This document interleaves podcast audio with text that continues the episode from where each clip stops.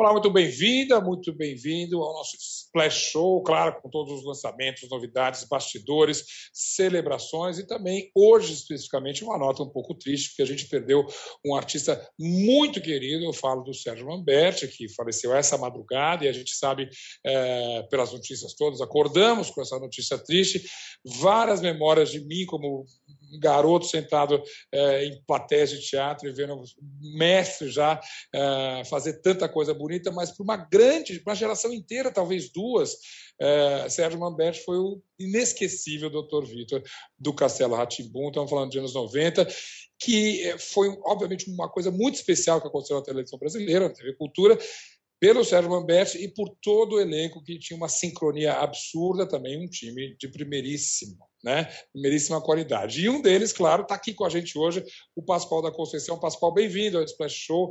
E a gente está aqui, claro, para celebrar um ator maior, né? É, é, o é, Sérgio Lamberti, clássico, não morre, vira purpurina.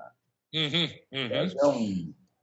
Sérgio, porra a gente falar de Sérgio Mamberti, a coisa mais forte que, que eu tenho para pensar do Sérgio é que o Sérgio não é um ator bundão, ele é um ator corajoso. Ele, ele não está. Ele, ele, ele, por exemplo, porra, eu estava lembrando agora há pouco, antes de, dessa entrevista, eu estava lembrando dele no filme dos Gazela, O Bandido da Luz Vermelha. Sim. Ele faz um. Nesse, nesse momento, ele faz um menino gay que entra num táxi e tudo mais era uma coisa que comprometia a vida dele, porque ele entrou num grupo de ameaçado de morte, né? Uhum. Ele comprometia a carreira dele, né? A carreira de ator, porque tem aquela coisa, eu sou macho, sou ator, sou isso, sou aquilo. Ele sim, sim. Ia, sair, ia, se colocar para fora. E ele e, e, e, o Sérgio essa é o tempo todo assim. A gente, claro, evidentemente, ele, aliás, ele falou coisas ótimas sobre o sobre fazer o Dr. Vitor, no Castelo Ratimbum, mas ele, ele, ele, não, ele tem uma carreira assim, ele, não, ele é muito generoso, mas nem um pouco egoísta. Muito generoso. É fundadores do PT, por exemplo. Uhum. Ele tem, ele, ele tem essa. Ele, além do talento absurdo, você usou generoso não à toa. Ele era extremamente querido no meio artístico. Né? Não, não tinha ninguém. Era é daquelas raras unanimidades. Né? Uhum. Ele, na, ele, o Sérgio morava do lado do Teatro Escobar, ali na Rua dos Ingleses. Cansou, sim, eu falei sim, o Sérgio, do, Sérgio como um ator assim, ameaçado, ameaçado de vida, ameaçado de morte, ameaçado de carreira, porque não, não, agora também, nesses tempos novos, a gente conversou há pouco tempo sobre isso, mas aí, né, por exemplo, na, na, na, ditadura, a casa do Sérgio era uma casa de acolhimento, de, de esconderijo, foi usada como esconderijo para se proteger contra a ditadura, como até agora. A gente, a gente o Sérgio não deixou de recolher na casa dele pessoas que precisavam de proteção por serem, estarem ameaçadas. Ele mesmo ameaçado várias vezes. Tá? Nesse sentido, claro, claro. Generosidade dele é, é uma generosidade de ativista, de pessoa atuante. Ele, ele não é um ele não é um de primeira hora que entrou e depois ficou decepcionado, saiu. Não, ele entrou e se manteve do começo ao fim na luta. Nós Acho que a gente pode esticar, é, Pascoal, essa generosidade para os personagens que ele interpretava sempre. Essa história você lembrou muito bem desse garoto que estava no táxi, lembrei direitinho dessa cena. Mas o doutor Vitor também não existiria sem Sérgio Alberto. Parece que houve um casamento enorme e Olha, a ele abraçou, né? O, eu, eu não sei, eu, eu tenho dúvida, sabe por quê? Por quê? Conte. Porque quando abriram-se os testes do Castelo Ratimbum, eu fiz o teste para ser o Dr. Vitor. Ah.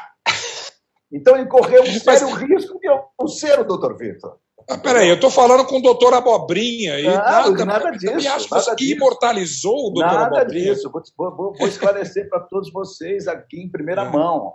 Ele quase perdeu o papel. Eu, eu, enfim, eu cedi o papel, porque, na, na, na verdade, é uma brincadeira, estou brincando. Claro, claro. Foi o seguinte, é, eu, eu fazia umas locuções lá na cultura, da, eu, eu era, era, locutor daqueles programas da BBC, sabe? Você põe, você põe voice-over sobre o programa, sim, sim. né? Locutor do programa. E um dia eu estava saindo, alguém falou, oh, pedi uma carona, né? Como todo caronista é folgado, né? Pediu a carona e aí eu eu, eu, falei, tá bom, vou dar uma carona. Eu nem sei quem pediu, mas, é, mas era para fazer. Ele falou, vou fazer um teste num programa aí, chama Castelo Ratimbum. E eu entrei na fila também. Ah, vou fazer também. Estava junto com ele. o Cal, para a pessoa que estava, posso fazer o teste? Talvez eles falaram, ah, tem esse personagem. Aí eu peguei para fazer o um personagem, claro, né? Peguei o personagem do. Vitor, entendeu? Claro, claro, claro. Fiz o teste. Mas de qualquer maneira. Eu acho, que, eu acho que ele passou por pouco, porque na sequência, o Cal falou para assim, o Cal falou para mim assim, ah, não, tem outro personagem que talvez você goste de fazer, que era um especulador imobiliário, eu era da oficina, pô, conheço bastante sim, sim. a imobiliária da cidade. Aí o Cal claro. faz uma improvisação, eu nem sabia exatamente o que, que eles estavam procurando. Aí eu fiz a improvisação, o cara falou: Ah, é você, vai ser legal, você vai fazer. Você Mas olha, Por isso que, que ele conseguiu claro... fazer o papel do Dr. Vitor. É, aí então, sobrou para o Sérgio Mandetti. Era tá eu. certíssimo. Mas o que fica claro é que. empregado mais uma vez.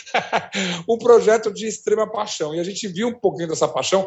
O ano passado, o programa do UOL, que é o é, Hoje Sumido, foi conversou com o elenco, todos vocês certamente é, lembram disso. Eu queria só lembrar um trechinho desse programa para a gente rever mais uma vez o querido Sérgio Lamberti. Vamos assistir. Quando eles começaram a explicar o que era essa, esse mundo fantástico do Ratimbum, eu fiquei absolutamente fascinado. O Flávio já tinha escrito alguns textos, a ideia estava toda delineada, já tinha, já come, a gente já começava a vislumbrar. Eu fiquei tão fascinado que eu estou fazendo uma novela no, no Globo e eu consegui uma autorização para, mesmo assim, aceitar o convite. Eu aceitei absolutamente encantado, mas o que aconteceu foi um fenômeno que eu acho que eu, eu, eu tenho. São 64 anos de carreira, eu não tenho nenhum outro personagem que esteja presente no imaginário das pessoas. E olha que eu já fiz muita coisa que não seja o Dr. Vitor. O Dr. Vitor é realmente meu alter ego. que coisa boa de lembrar, né? Muito bom. E de fato, acho que você pode confirmar, Pascoal, um projeto de paixão ali, que foi o Castelo Ratimbu. Né? Ah, não só isso. Outro dia, há pouco tempo atrás, né, o Sérgio estava hospitalizado, a gente estava todo mundo preocupado bastante com o Sérgio, liguei, falei com ele e tal. E a gente, mais de uma vez, falou, ele, ele foi, ele trabalhou na Secretaria da Cultura, ele falava para mim assim, Pascoal, às vezes eu vou numa, num quilombo, às vezes eu vou numa aldeia, vem lá um piazinho, vem lá um cara, doutor Vitor, ele fala, não acredito que, que é. esse personagem me traz. Ele, ele, ele, ele sempre foi muito grato, sabe, ao personagem, a, a, ao que o personagem, porque tem isso, né? A gente faz o personagem, tem que dar muita coisa para o personagem, mas Sim. o personagem dá muita coisa de volta. Claro, Sim conhece o Sérgio pela carreira dele, essa coisa toda, mas ele realmente no Castelo. E como ele disse, então, o alter ego dele, o Dr. Vitor Lamberti, a gente vai lembrar por esse e por tantas outras coisas maravilhosas. Pascoal, super obrigado, obrigado pelas lembranças, pela homenagem, e a tá gente bom. conversa uma outra hora. Obrigadíssimo por tudo. Até mais. Até. Bom, olha, incrível lembrar com tanto carinho e com tanta paixão. Acho que a palavra que ficou aí é generosidade, e o Pascoal lembrou muito bem. A gente Está um pouco triste, mas a gente segue fazendo o seu Splash Show aqui, porque, claro, tem muita coisa bacana para a gente falar, mas tem também aquilo que está bombando. Então, antes de abrir de fato o nosso programa aqui, Livre Brandão, o que é que está bombando hoje?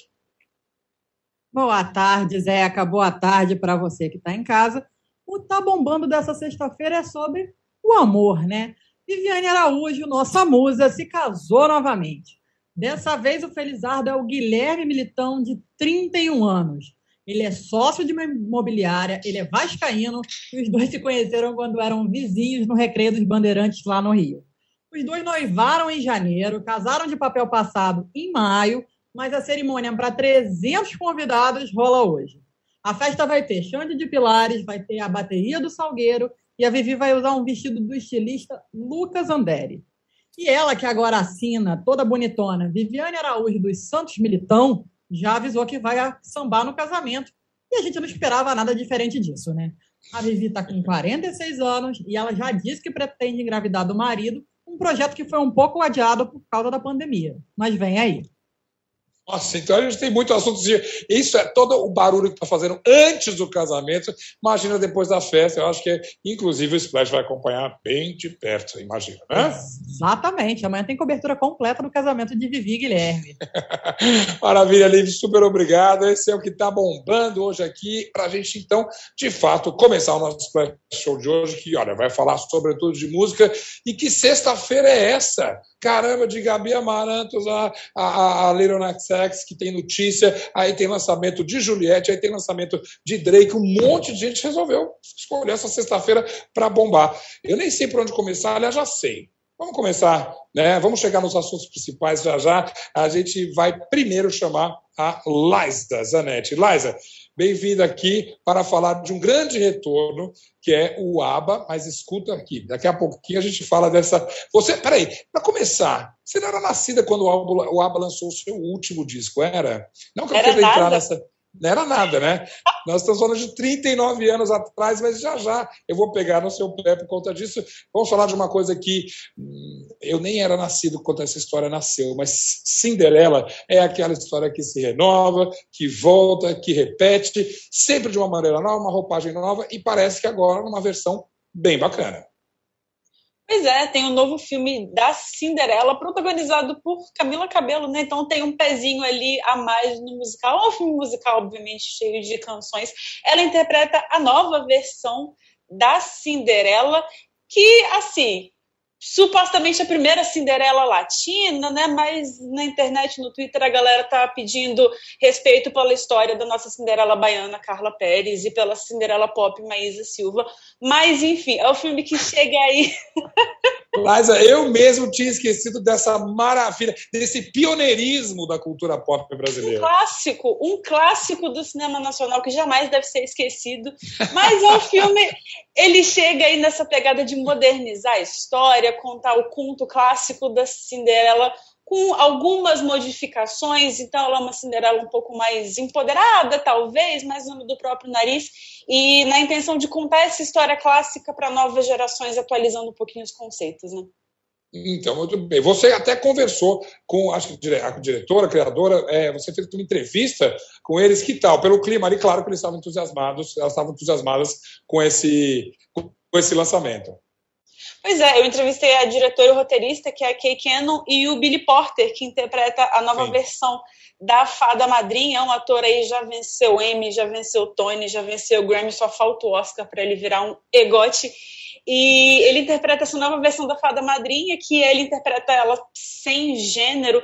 Então ele fala um pouquinho sobre isso, sobre a história dele, sobre a carreira. Foi uma entrevista bem bacana. É, essa questão de ter a Fada Madrinha nessa nessa representatividade aí, é também um ponto interessante que Cinderela faz. Né? É, é um diferencial, vamos dizer assim, das histórias que a gente ouviu desde criança.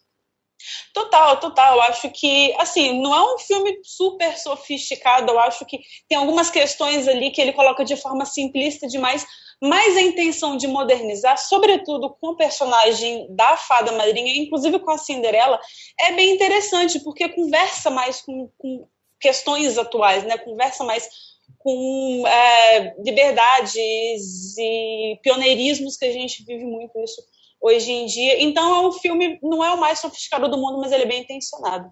Mas justamente o que é interessante é você pegar uma história tão icônica, tão arquetípica assim, mexer com elementos super contemporâneos e, inevitavelmente, muita criança vai ver esse filme. Então, acho que a ideia é você, claro, acompanha toda a fábula da Cinderela, mas com elementos já que a criança já cresce com aquilo achando ah, que não tem nada de tão diferente assim em ter uma fada madrinha, por exemplo, sem gênero. Com certeza, assim, não é como uma coisa que é super explícita toda hora, o filme não debruça-se muito sobre isso, mas ele vai explorando esses conceitos ali nos, nos detalhes, nas motivações dos personagens, na motivação da muito Cinderela, bem. do príncipe, do, do rei, da rainha, enfim, então é, é bem legal. É, mas justamente acho que isso é até um mérito não ser tão explícito assim, significa que essa mensagem pode entrar não como uma, uma um speech, né? não como uma, uma, uma, palestra, mas sim de uma maneira muito. Tomara que passa logo. Vai entrar, vai entrar no cinema, já está? Essa semana já chegando? Ele é direto para o streaming e já está disponível no Amazon Prime Video. Muito bem, então assista, mostre para suas crianças e bacana, vamos torcer. Vamos agora sim falar dessa banda que se despediu do público antes de Liza Zanetti nascer. Ah, peraí, antes até esqueci. Olha, puxa vida, eu achei que a gente não ia falar, mas eu estava tão louco. É o seguinte, vou explicar. Eu estou louco para essa volta do ar. Realmente, vocês vão me desculpar, é da minha geração, eu sei todas as músicas de cor. Paguei um mico na minha rede social outro dia cantando alguns trechos dela.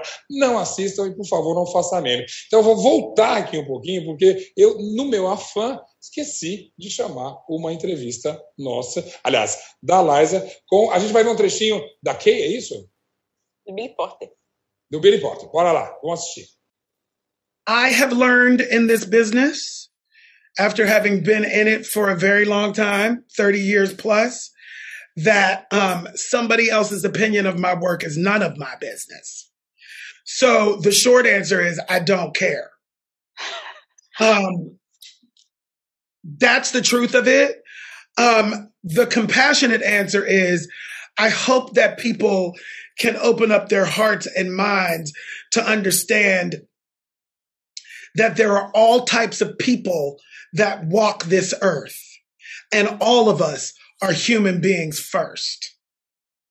Awesome. And to respect everybody's humanity is the point of being a human being. I felt like I I just really wanted Camila to play it. I feel like she um, not only fits the part and is so perfect for the part, um, and I thought she could nail it. Um, but I also like her being a woman of color is uh, um, a, a Latinx woman um, is just like what who, and being Cuban and Mexican. It's just like what what she represents to millions of people is really special and powerful. Incrível esse recado da Kay, mas em especial do Billy Porter, né? E mais uma vez reforço, tomara que toda a família possa ver essa versão Cinderela, mostrar para os seus filhos Cinderela, sem medo de ter um helicóptero sobrevoando a casa deles com uma bandeira brasileira. Mas, né, a gente segue. Então, agora sim, vamos falar de ABBA. Vamos que é falar o de ABBA. seguinte, super, olha, eu quase participei desse lançamento, uma questão de agenda que eu não fui, porque eu quero desafiar alguém mais fã de ABBA né, na minha geração, tá? Como combinar. E eles chegam com uma novidade, uma música inédita, a primeira em 39 anos, Liza. Pois é, na verdade eles já lançaram duas músicas, né, que já estão disponíveis aí nas plataformas e anunciaram o álbum que é completo de músicas inéditas, o primeiro álbum em quase 40 anos, né, que chega aí no próximo dia 5 de novembro. Muito bem. É uma coisa curiosa, porque a influência do ABBA, não precisa nem falar. Tem gente que não sabe, óbvio, eu imagino, tem muito fã de Madonna que nem sonha que o sample de Hang Up vem justamente de uma música do ABBA. Sem falar nisso, ali mesmo, na, na, na, na Escandinávia, de uma maneira geral, mas ali na Suécia, é, é, é, um, é um grande celeiro de música pop. E eu acho que quem tem a matrix dessas músicas, justamente, é o próprio ABBA. Você já viu documentários, aquele desses pop, justamente, pagam tributo a essa a essa herança pop da música escandinava. E o ABBA faz parte disso, né? Com certeza, o ABBA, assim, por mais que a gente tenha esse, esse ato gigantesco do ABBA, é um, é um quarteto que ele passou por várias tendências musicais e ele continua, né? Ele nunca saiu ali do auge, as pessoas sempre têm referência do ABBA. É, e isso é interessante porque justamente a gente vê a referência deles em gêneros que a gente continua ouvindo hoje em dia, em músicas da atualidade, no que está nos hits. E só da gente ver o quanto que esse retorno já tem repercutido, já as pessoas já estão super empolgadas, a gente vê de fato a força e a potência do grupo, né? Justamente, é uma banda velha, justamente, mas a, a, a, excitação é como se fosse um artista novinho. Meu único medo é que depois desse disco eles resolverem fazer Mamma Mia 3. Aí realmente vai ficar complicado. Eu espero que a gente não tenha esse desvio de informação cultural pop. Olha, nunca diga nunca, viu? Exatamente. Eu vou ver se eu provoco o Sadovski hoje com isso, que hoje, parte ser Sadovski estará na nossa edição aqui do, do Splash Show daqui a pouquinho. Liza, super obrigado. A gente vai fazer um intervalo de um minuto rapidinho e voltamos com mais novidades e novidades no seu Splash Show de hoje. Até já. Oi, eu sou o Edgar Piccoli e trago boas notícias. Isso, Trago Boas Notícias é um podcast original Spotify produzido pelo UOL para você se informar e relaxar. As histórias que eu conto aqui são de Ecoa, a plataforma do UOL por um mundo melhor. De segunda a sexta-feira, às seis da tarde, tem um novo episódio grátis no Spotify e no UOL. Dá também para baixar e ouvir offline, quando você quiser. De volta com o seu Splash Show e de cara já convoco o Pedro Antunes aqui para falar da foto mais é, impressionante da semana. Pedro Antunes ele conseguiu, he did it again. Ele conseguiu chocar, polemizar, provocar e tudo isso com inteligência e eu diria até uma certa beleza. Falo de Little XX. Que foto é essa, Pedro Antunes? Ô, Zeca, você falando de foto, eu fiquei pensando, será que eu postei alguma foto errada aí? Postei sem querer? é, vazou aquele nude seu. que nem um certo nem Mato Grosso. Não, tô, tô brincando. Ah, ah... Ô, Zeca, falando, de, falando sério, mesmo que a gente tá falando de Little XX, que é, tudo é sério e brincadeira ao mesmo tempo, ele fez essa foto que a gente tá vendo uh, aqui do lado, postou essa foto. Uh, e a gente, e a internet, que adora teorias, principalmente em torno de Little XX, já criou todas as possibilidades de ele estar grávido. Uh, é uma referência ao álbum novo do Drake, cuja, uh, cuja capa são emojis de mulheres grávidas, uma capa provavelmente uma das mais feias do ano. É, Horrorosa, aliás, bem notado. oh, espero, não ouvi o álbum ainda que saiu hoje. Espero que a música nos traga algum alento, porque pela capa, de fato pela capa não dá muito certo, não. Eu acho que naquela disputa entre Kanye West e Drake, os dois conseguiram entregar duas péssimas capas. Uh, uh, eu não sei qual dos dois foi pior, mas no caso do Little Nex X, uh, Zeca, até fora do ar, a gente estava falando, você inclusive é, é, citando ali as, as diferentes referências uh, na foto dele grávido, Uh, e a gente tem aqui também do nosso lado a capa desse álbum dele. Possivelmente essa é a capa oficial em si. Essa é a capa é, oficial. É, oficial. Aquela foto, a gente não sabe se, é, assim, se, se, ela vai estar dentro de um encarte, de repente, ou se é só uma brincadeira, como aquelas uh, tantas brincadeiras que o Little X faz na internet. Ele eu, sabe eu, engajar esse rapaz. Eu aposto, eu trocaria só brincadeira por provocação, porque aí que eu digo, já disse aqui mesmo, é a Madonna que a gente precisa hoje, é o artista que provoca. E aí você disse mesmo, de Demi Moore, a própria Beyoncé, é, a, mulher grávida, icônica, naquela beleza toda, e o Leroy chega para abalar todas essas estruturas aí, justamente porque que eu não posso eu, que obviamente não tem nenhum, nenhum limite na arte dele de falar da homossexualidade dele e tudo, ele fala, ah é, tô grávida também, e tá aqui a minha foto linda. Já virou um buchicho, já virou bacana, é uma imagem forte, e o disco é, daqui a pouco, 15 dias a gente está ouvindo o disco novo, né? Logo mais a gente vai ouvir. E assim, estou. Eu não gosto de ficar hypado antes da hora, Zeca, mas no caso do Little XX eu já estou. Eu preciso dizer que, que eu até tento me, me afastar das notícias pré-álbum para não cair nessa, mas no caso do Little Nex X. Impossível, impossível, a gente não vai conseguir nunca. Ainda bem. Só aquele teaser que ele soltou com um pedacinho de uma faixa nova, escutando no rádio ali. Ah, bom, vamos, vamos falar de, de discos que a gente pode ouvir por inteiro e a gente celebra aqui, então, The Dawn of Chromatic. Né? Ontem a gente você também teve, teve esse privilégio, a gente conseguiu ouvir um pouquinho antes ali uh, esses remixes do Cromática, da Lady Gaga, e eu até brinquei que uh, se eu soubesse que a minha rede social ia ter esse movimento todo, porque eu tinha ouvido antes, eu tinha até aberto mão desse, desse, desse convite, mas pelo contrário, é um privilégio enorme, e de fato, disco de remix, você vai concordar comigo, é uma linha fina, né, Pedro Tunes? Pode ser uma bomba, pode ser só um cozidão ali, ou pode ser uma pequena obra-prima, que eu acho que é o caso de Dawn of Chromatica. Acho que você tem razão nessa, nessa visão, Zeca, quando a gente pensa que Dawn of Chromatica. Uh, eu acho que Chromatica é um álbum que falava muito sobre a relação de Lady Gaga com o tempo, com relação a ela. Ela, inclusive, dizia como uh, esse álbum a salvou.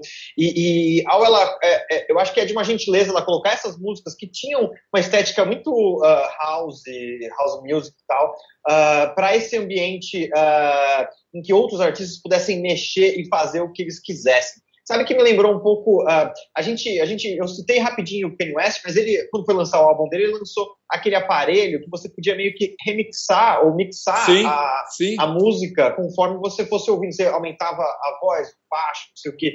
O que a Lady Gaga faz é a versão talvez ainda uh, retrô disso, que é entregar para os produtores para eles poderem remixar esse trabalho. E a gente Bem chega lembrado. Entre, é. né, e assim, entre outras tantas coisas, uh, a gente debateu inclusive por WhatsApp, quais foram os, os pontos altos de cada um, mas a gente Sim. conseguiu, a gente chegou num acordo, que é a música com a Pablo Vittar. Porque essa soberana, não tem erro. Soberana. Eu não sei se eu falo isso, aí eu, vamos seguir a discussão, porque a gente é brasileiro, porque a gente adora Pablo, mas de fato, é, pouco, assim, um remix é sempre uma, uma mexidinha ali. Tem três, pelo menos, que foi uma mexida radical. A faixa da arca, que justamente é incrível, e eu, quando você chama a arca, você sabe que a música vai virar de cabeça para baixo né, e vai ficar quase reconhecível. Aí, a sign, sign, sign from Above, eu também achei uma coisa incrível, porque eu não consegui entender a música, eu já ouvi umas três, quatro vezes. What the hell is going on? E eu acho de o Charlie XX é, é, é brilhante também a, a versão de Rain on Me. O que acontece com uh, a parceria com a Pablo é que, ao contrário, num, num, remix você fala o que, que é da artista e o que, que é do produtor. Nesse caso, é, ganhou mais para cá ou mais para lá. Eu acho que Lady Gaga veio muito mais para Pablo do que o contrário. E você defendeu hoje essa forrosização do pop internacional. Se for o caso, a gente já tem uma embaixatriz, que é, embaixadora, na verdade, que é a Pablo. A gente tem a Pablo ali fazendo esse. levando o forró que a gente conhece, um forró que tem uma virada de pisadinha. Assim, é, é, tem o, o, o, saxofone, daquele saxofone que acompanha, inclusive, todos os sopros uh, feitos na, nos álbuns da Pablo são feitos pelo mesmo, pelo mesmo saxofonista, uh, e eles colocam isso junto. O que é interessante é que os produtores da Pablo tiveram conversas ali com o produtor do álbum da, da Lady Gaga, que comandou ali é, esse trampo do álbum de remix, e eles pediram para que a Pablo estivesse mais na música, sabe? Que fosse de fato uma coisa 50-50, e elas duas cantam dentro desse ambiente do forró, e me é muito surpreendente pensar que o forró é, é, é um gênero que tem muita chance de estourar lá fora se artistas como a Pablo, que tem essa entrada tanto no forró quanto no mercado pop internacional, se predispuserem ou se dispuserem a fazer isso, sim, sim. pode ir longe. Olha, é claro, a gente aconteceu isso com o reggaeton, o próprio reggae tem uma, né, ecos internacionais, que seja a Pablo para nos para internacionalizar esse forró aí. Agora, a excitação da Pablo, na, audição que eu fiz ontem, ela fez uma aparição surpresa ali, e ela falou, ah, não vejo a hora, quero abrir uma champanhe, quero beber bem, depois eu vou entender o que está acontecendo. E acho que essa excitação também estava na entrevista que o nosso colega, o Guilherme Lúcio da Rocha, fez com a Pablo sobre essa parceria. Acho que a gente podia inclusive, ver um trechinho agora e vamos falar daqui a pouquinho um pouco mais. Oi, nossa, eu quase, sei lá, deu vontade de puxar meus cabelos, quebrar tudo, rodar igual um peão. Mas eu confesso que eu tipo, fiquei assim, meio pé atrás, será que vai rolar esse babado? Porque a Gaga é Gaga, né? E, e, os responsáveis por tudo isso são os meus fãs que ficaram lá no Twitter chamando a atenção do Blood, que é o responsável pelo Chromatica, um dos produtores do Chromatica, e responsável pelo Down of Chromatica, que é o álbum de remix que sai hoje. E então só tenho que agradecer aos meus fãs que sempre me impulsionam e me levam para lugares que nem eu mesmo imaginava. Então, obrigado, Vital Lovers. E foi assim, muito. Até agora eu fico meio, oh, meu Deus, é hoje, vai sair. Chiquérrimo. Eu acredito muito nessa campanha dos fãs, é claro, mas também do todo o time da Lady Gaga, que a gente sabe como é que funciona isso. É, é óbvio que eles falam, bom, no Brasil, Pablo é estourada. É um pouco como por, porque a Madonna convidou a Anitta também para o último trabalho dela, mas isso funciona. Mas também acredite, você mais ainda, Pedro, na força dessas redes sociais. Agora, se depender disso, será que a gente vai ver uma uma feat da Juliette numa faixa futura da Lady Gaga, porque em termos de fã-clube, vamos combinar, né? Olha, Zeca, eu fiz um tweet sobre, sobre Juliette e esse EP aí, e foi parar, não sei onde, mas assim, tô até agora com o celular vibrando, até tirei a vibração para não, não ser atrapalhado, mas eu, eu consegui dormir. Mas o, o, o, acho que a, a, a, Pablo, nessa entrevista, inclusive, ela estava acho que ainda em choque, né? Sobre a, isso, a possibilidade isso. de. É. sobre, por, por, ela ter participado de uma, uma, música com a Lady Gaga. É, é uma ótima música mesmo, enfim, vai ser muito bom. Mas vamos falar de Juliette também. Pois é, vamos falar de Juliette. Porque aí vem, tudo bem, tem o fã-clube e certamente a Pablo não agradeceu à toa. O fã-clube tem um papel em influenciar a decisão de uma parceria. Se depende, mas aí tem o pessoal, a própria Lady Gaga, os produtores dela falam, vamos ouvir esse artista e ver se ele pode contribuir. Tirando só musicalmente, a Lady Gaga, ou quem quer que seja, que o produtor seja falando assim, vamos ver o que, que essa artista chamada Juliette, que tem esse fã-clube imenso, pode contribuir. O que, que eles ouviriam? Eles ouviriam um artista que está começando, que se a gente colocasse no, no papel, ou ouvindo sem qualquer é, é, é, interferência, se a gente não soubesse quem é a Juliette, a gente ia entender que que não é um artista pronto pro, pro estrelato. Eu fiz ali uma, uma, uma, brincadeira com uma comparação com o futebol sobre aquele jogador, tipo o Zayn Bolt, por exemplo, que era o maior corredor de todos os tempos, etc., que de repente resolveu jogar bola. É, e ele embora fosse muito rápido, ele não conseguiu jogar bola profissionalmente. Uh, e eu acho que a Juliette, embora no Big Brother Brasil tenha mostrado momentos com, de muito talento como cantora, nesse álbum ela ainda não é uma cantora, mas ela é uma cantora em formação. É, e eu acho que ela ser colocada nesse, nesse debaixo desse holofote em que o fã-clube ataca quem não fala bem é, e, e, elogia desnecessariamente, impede ela de poder aceitar e ouvir as próprias falhas, sabe? Eu acho é. que é, é, é, cria-se uma bolha que é perigosa em torno da Juliette bem colocado. para ela se desenvolver como artista mesmo. E, ironicamente, Pedro, bem lúcido essa tua observação, é, esse fã-clube impede de uma avaliação, de uma autoavaliação dela também. É claro que qualquer coisa que a Juliette fizesse, independente do valor artístico, esse fã-clube vai celebrar com razão, é a, a musa deles esse ano, que seja até que se prolongue e tal. Mas, de fato, vale, uh, às vezes, parar para ouvir simplesmente como música e que valor que isso tem. Você já deu a sua opinião, eu tenho a minha aqui, mas é claro, eu quero convidar aqui. Agora falei que ele ia estrear, excepcionalmente está aqui com a gente. Roberto Sadovski, bem-vindo a esse Splat Show, edição ultra especial musical. Tudo bem? Boa tarde, Zeca. Boa tarde, turma. Olha, aos que acham muito estranho esse crítico nobre de cinema estar participando de um debate sobre o disco da Juliette, eu me lembro de ler e seguir, acompanhar, discordar e às vezes até brigar com as resenhas de Sadovski na antiga revista Bis. Então você tem sim um pé na música ali, apesar de isso, é uma briga eterna. O último disco que ele comprou ter sido mais ou menos na época da primeira despedida do ABBA. Mas não impede isso, né, Sadowski, de você ouvir um disco de uma estrela maior que a Juliette e ter a sua opinião. Você ouviu o disco?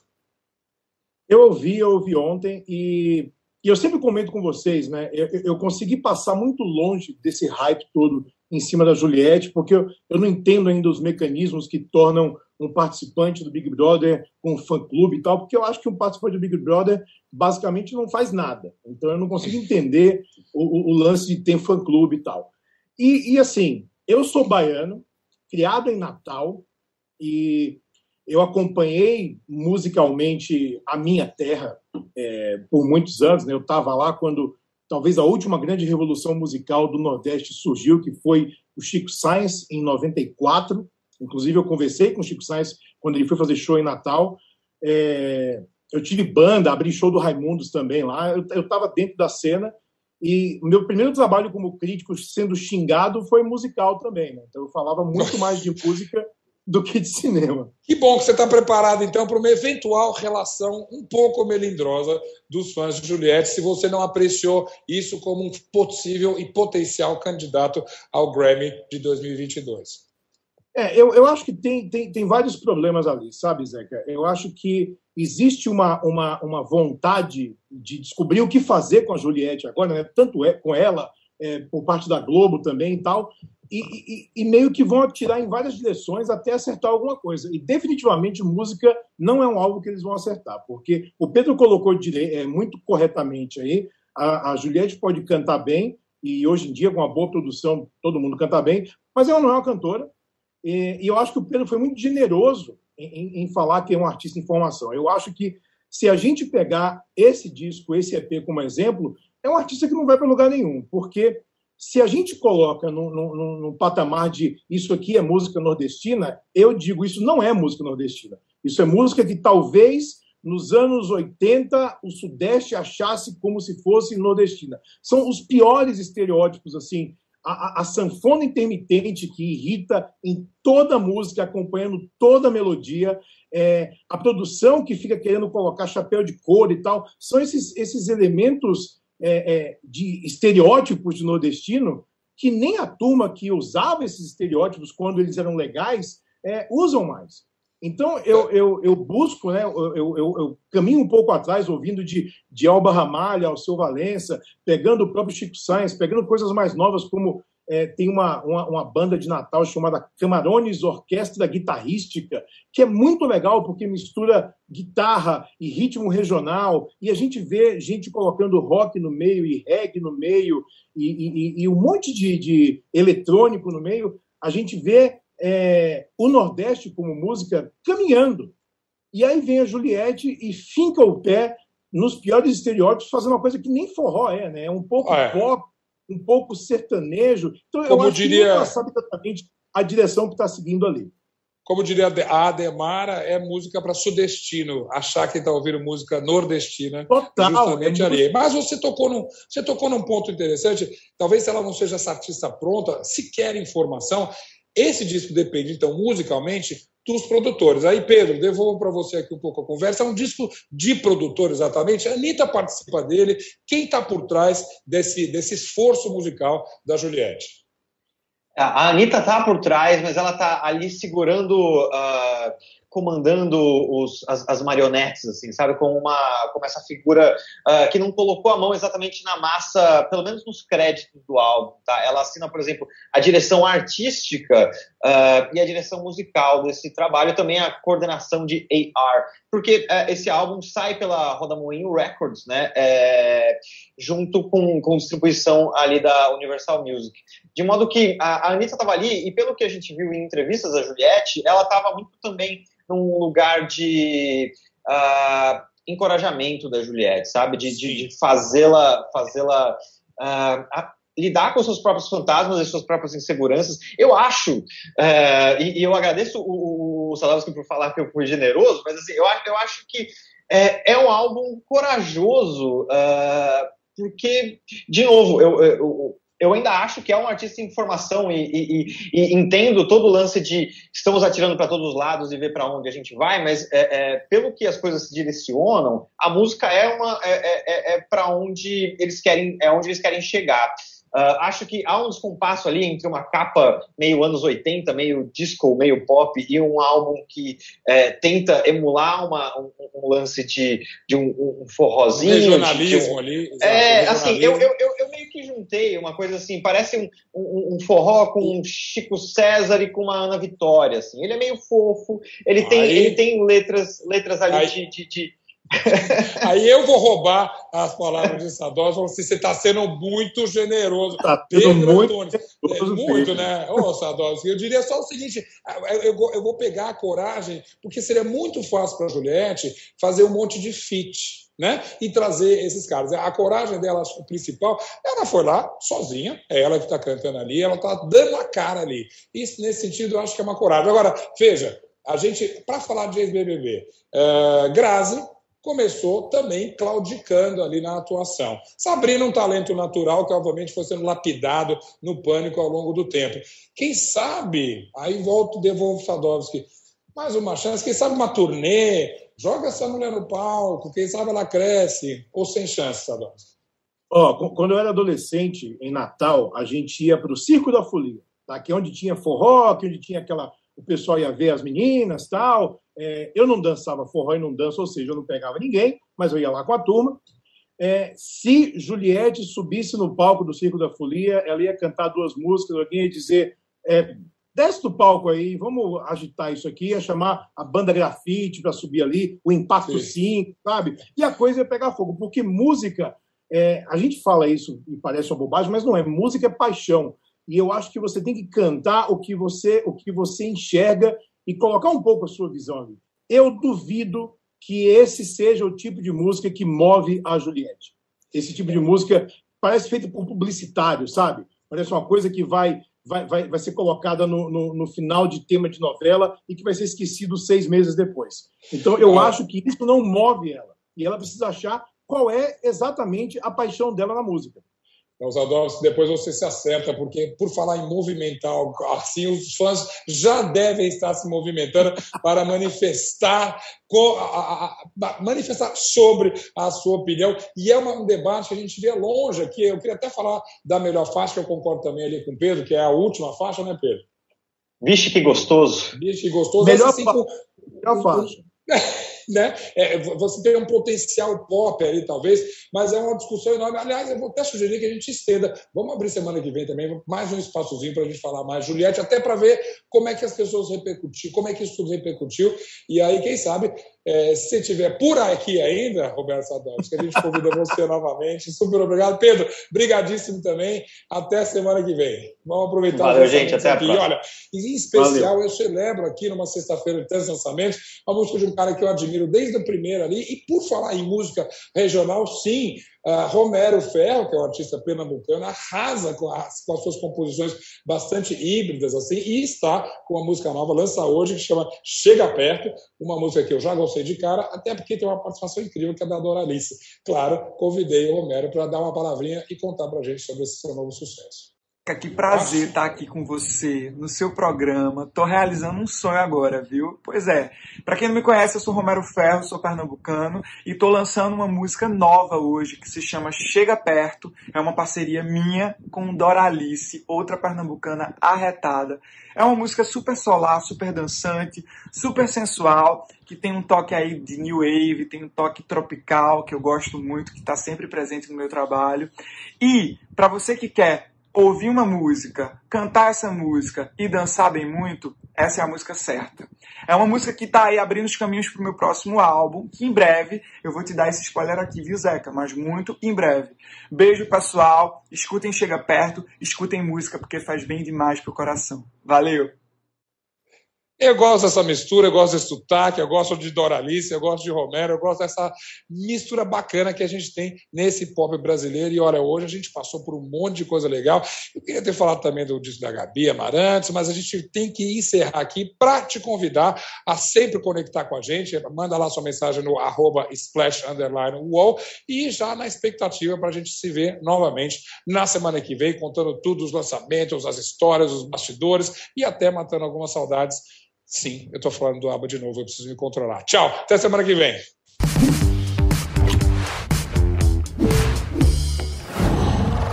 Uau.